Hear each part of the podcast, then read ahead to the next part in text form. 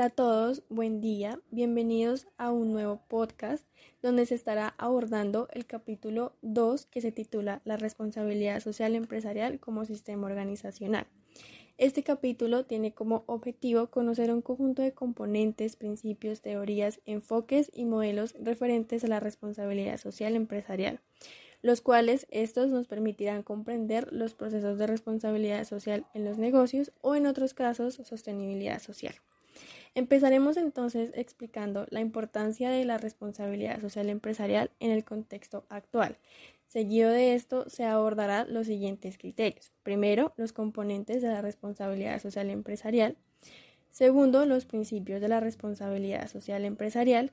Tercero, los modelos y teorías que son el soporte de la responsabilidad social empresarial, los cuales dentro de esta están la triple cuenta de resultados, la teoría de los stakeholders y la pirámide de Carroll. Finalmente, se explicará por qué la responsabilidad social empresarial debe ser considerada un sistema para la gerencia de las organizaciones de hoy. Para empezar, como se mencionó anteriormente, iniciaremos explicando la importancia de la responsabilidad social empresarial en el contexto actual.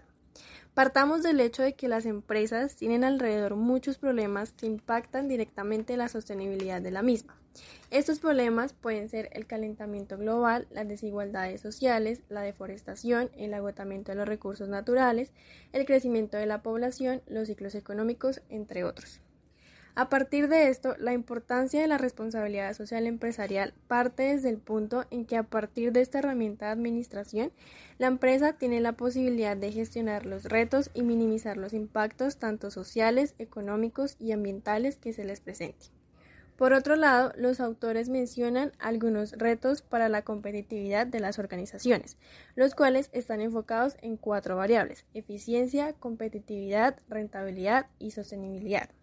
Ahora, como resultado de lo mencionado anteriormente, las organizaciones deben tratar de gestionar proyectos, reorganizar sus procesos, enfrentar los retos que se les presente y salir adelante.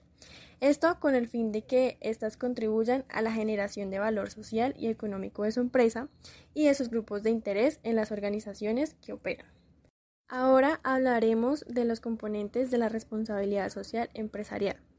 Todo programa de responsabilidad social empresarial que cumpla o se alinee con los componentes que mencionaré a continuación generará como resultado una actividad coordinada y sinérgica que ayudará al valor de la organización.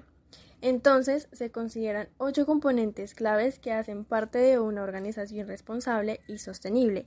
Entre ellos están las tres dimensiones básicas, que son social, ambiental y económicas, Además, se incluye el concepto de legalidad, ética y buen gobierno.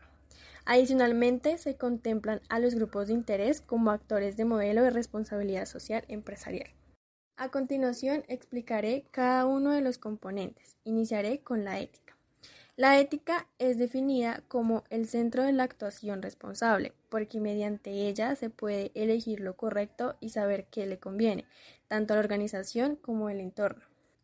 El buen gobierno es conocido en el contexto organizacional que los resultados y el éxito, así como los procesos de responsabilidad social, dependen en buena medida del grado de compromiso de la junta directiva y de la administración de sus procesos. Por eso, para que se generen resultados satisfactorios, debe existir un compromiso en donde se mencione que la organización actúa socialmente responsable. Ahora, hablando de lo económico, las compañías de carácter lucrativo buscan beneficios económicos. La preocupación principal de los directivos y accionistas es y seguirá siendo el generar ganancias. La visión de la responsabilidad social empresarial sugiere que se tomen decisiones económicamente viables, pero que a su vez generen valor social.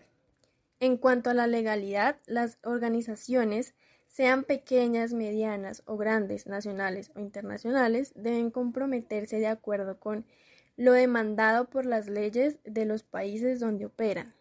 En cuanto al ambiental, el medio ambiente es un factor fundamental para el desarrollo de la empresa. Muchos de los productos que se consumen a diario provienen de recursos naturales, como lo es el agua, las frutas y verduras, incluso la gasolina para los carros, razón por la cual la preocupación de hoy en día por el medio ambiente. Por esto, las organizaciones tienen que incluir en sus decisiones aspectos con el medio ambiente y generar conciencia a los consumidores. Ahora, en cuanto a los grupos de interés, estos grupos de interés son conocidos también como los stakeholders. Son grupos sociales que se ven directamente afectados por las decisiones de la empresa. Estos pueden ser empleados, clientes, proveedores, comunidad, gobierno, competencia, etc. Ahora, con lo social, las organizaciones deben comportarse de acuerdo con los valores y normas elegidos por la sociedad. Además, deben comprometerse con su entorno social, comunidad, clientes, con cada grupo social con quien tiene relación por medio de sus actividades. Ahora, las empresas tienen que ser coherentes con el comportamiento organizacional. La responsabilidad social empresarial que practiquen las organizaciones ha de ser coherente con muchas normas internacionales que giran en torno a ella. Estar de acuerdo con estas normas pone a la empresa como socialmente comprometida con el desarrollo y progreso social y económico. Ahora, dicho esto, continuaré con un aspecto muy importante, lo cual son los principios de la responsabilidad social empresarial. Los principios son fundamentos y aseveraciones esenciales que permiten el desarrollo de un razonamiento o estudio científico. De acuerdo con la guía ISO 26000 de responsabilidad social, no existe una aceptación unificada de los principios. Esta norma propone siete que deben complementarse de acuerdo a las características de cada empresa.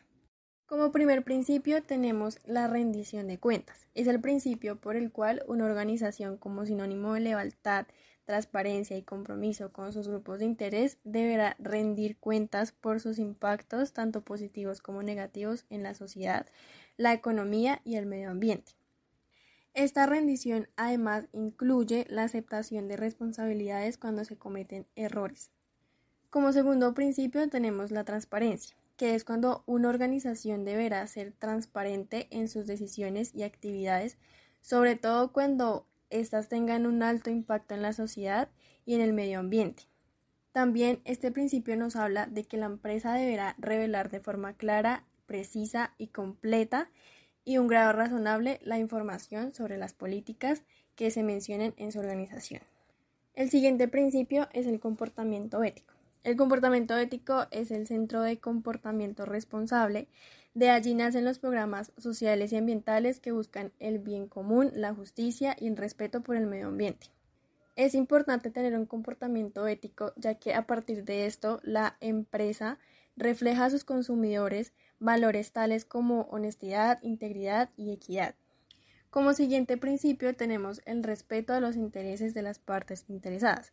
Este principio menciona que una organización deberá respetar, considerar y responder a los intereses de las partes interesadas.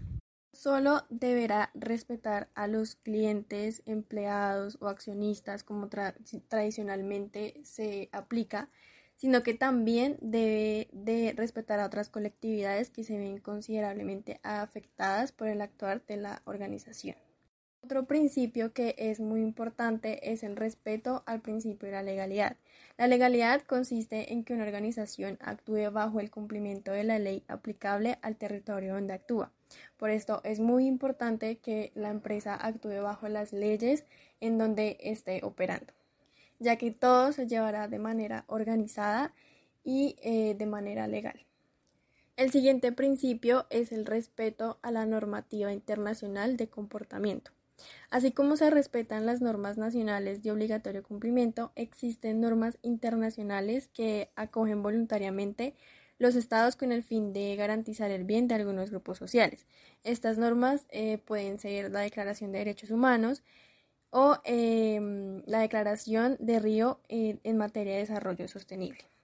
Por último, tenemos el respeto a los derechos humanos. Según la guía ISO 26000, una organización debería respetar los derechos humanos y reconocer tanto su importancia como su universalidad. En tal motivo, este principio es muy importante ya que la empresa debe garantizar que no se estén incumpliendo los derechos humanos en su empresa y eh, deberá respetar los derechos humanos de tanto de los que trabajan como de sus clientes. A continuación explicaré otro tema muy importante que se menciona en este capítulo, la cual se nombra la triple cuenta de resultados. Esto es una herramienta que es utilizada por las organizaciones para medir impactos sociales, ambientales y económicos que la empresa genera en su entorno y además se utiliza para visualizar el enfoque de sostenibilidad. Esta teoría propuesta por Elphickton de 1994 básicamente apela por hacer compatibles el desarrollo económico, la calidad ambiental y la justicia social. Dentro de esto se encuentran tres dimensiones, la social, la ambiental y la económica. La primera dimensión es la dimensión social, que es la que se encarga de monitorear el impacto de las actividades y procesos que la organización genera en el entorno y sus partes interesadas y que además perjudican y o benefician a grupos sociales. En esta dimensión, la empresa puede hacer proyectos de acción social como donativos en dinero y estas acciones se enfocan hacia la educación, la salud o la disminución de la pobreza o recreación. La segunda dimensión es la dimensión ambiental, que hace referencia al compromiso de sostenibilidad que la empresa tiene para el entorno esto quiere decir que la empresa debe responder por los impactos del medio ambiente y para ella cuenta con dos enfoques. El primero es el preventivo, el cual es el que consiste en no generar daño y el otro es el correctivo, el cual busca compensar el daño y los errores que se han cometido con el medio ambiente. Asimismo, una organización tiene muchas herramientas para la gestión de la responsabilidad con el medio ambiente y estas ayudan a gestionar los impactos que ocasiona el ecosistema.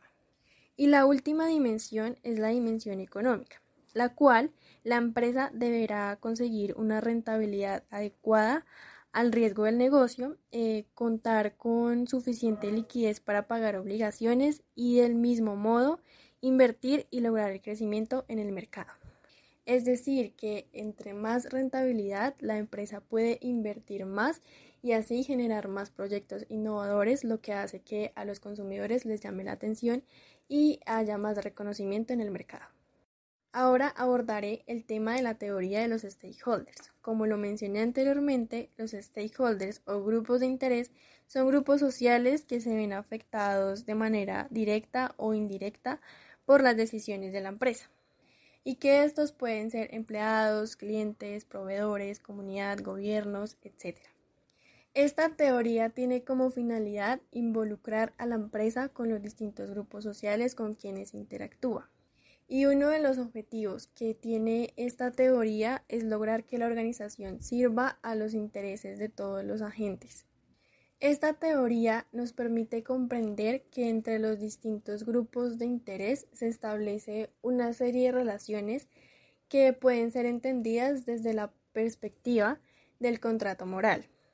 Por otra parte, un aspecto muy importante que se debe tener en cuenta en esta teoría es que a los grupos de interés se les debe tener en cuenta a, través de las actividades que se desarrolla la organización, que incluye el proceso de decisión. Es decir, hay que incluir en el proceso de decisión a, a estos grupos de interés, ya que pues afectan tanto directa como indirectamente a la empresa. Ahora bien, la diferencia entre la triple cuenta de resultados y la teoría de los stakeholders radica en que la primera corresponde a un enfoque basado en los objetivos dimensionales, que son la social, la ambiental y lo económico. Y la teoría de los stakeholders se sustenta en la gestión de las relaciones de los grupos de interés con la organización. Ahora bien, tenemos una clasificación de los stakeholders. La primera son los grupos de interés externos y transversales, que en ellos se encuentra el medio ambiente, la sociedad y la comunidad, el gobierno y la competencia. Por otro lado, tenemos el grupo de interés de la cadena de valor, que estos lo componen los proveedores, los distribuidores, los clientes y consumidores. Y por último, están los grupos de interés internos, que son los empleados y sus familias, accionistas y directores. Otro de los aspectos muy importantes que menciona este capítulo radica en la pirámide de las responsabilidades. El, dentro de ella se encuentran las responsabilidades económicas, las legales, las éticas y las filantrópicas. A continuación explicaré cada una de ellas. Primero tenemos las responsabilidades económicas que éstas constituyen la base de la pirámide y son entendidas como la producción de bienes y servicios que los consumidores necesitan y desean.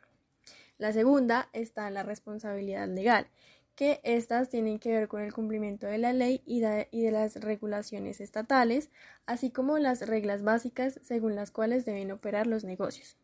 Seguido de esta responsabilidad tenemos las responsabilidades éticas, las cuales se refieren a la obligación de hacer lo correcto, justo y razonable, así como evitar o minimizar el daño a los grupos con los que se relaciona la empresa. Y por último tenemos las responsabilidades filantrópicas, que éstas comprenden aquellas acciones corporativas que responden a las expectativas sociales sobre la buena ciudadanía corporativa. Estas acciones incluyen el involucramiento activo de las empresas en actividades o programas que promuevan el bienestar social y mejoren la actividad o la calidad de la población. Ahora bien, para culminar este agradable podcast y haber explicado cada uno de los capítulos que este libro nos brinda, explicaré el gran interrogante que se titula ¿Por qué la responsabilidad social empresarial como sistema? Partamos del hecho de que un sistema es un objeto complejo cuyas partes o componentes se relacionan con al menos alguno de los demás componentes.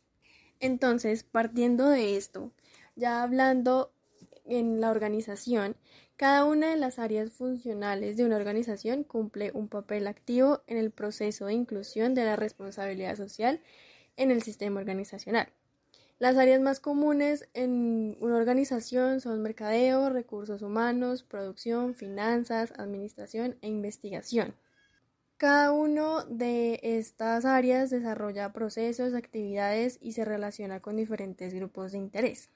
Por lo tanto, cada acción que ejerce cada una de ellas contribuye a garantizar la sostenibilidad y responsabilidad de la organización. Además de esto, el sistema busca dos objetivos. El primero, que es que una organización actúe bajo parámetros de sustentabilidad y responsabilidad. Y el segundo, que la organización contribuya al desarrollo sostenible. Por último, vale aclarar que la teoría de los sistemas nos permite dar cuenta de un fenómeno como un todo y de cada uno de los componentes que lo integran. Un sistema está compuesto por una estructura de elementos y una organización de ellos. Por esto es que la responsabilidad social empresarial es un sistema, pues el conjunto de cada una de las áreas forma la sostenibilidad y la responsabilidad de esta. Finalmente, es importante que las empresas tengan una responsabilidad social empresarial. Esta hace que tengan un mayor nivel de competitividad y sean reconocidos, dando paso a una buena responsabilidad y productividad, siempre y cuando se cumplan con leyes, procesos que ayuden a mejorar al medio ambiente para crear conciencia en sus competidores.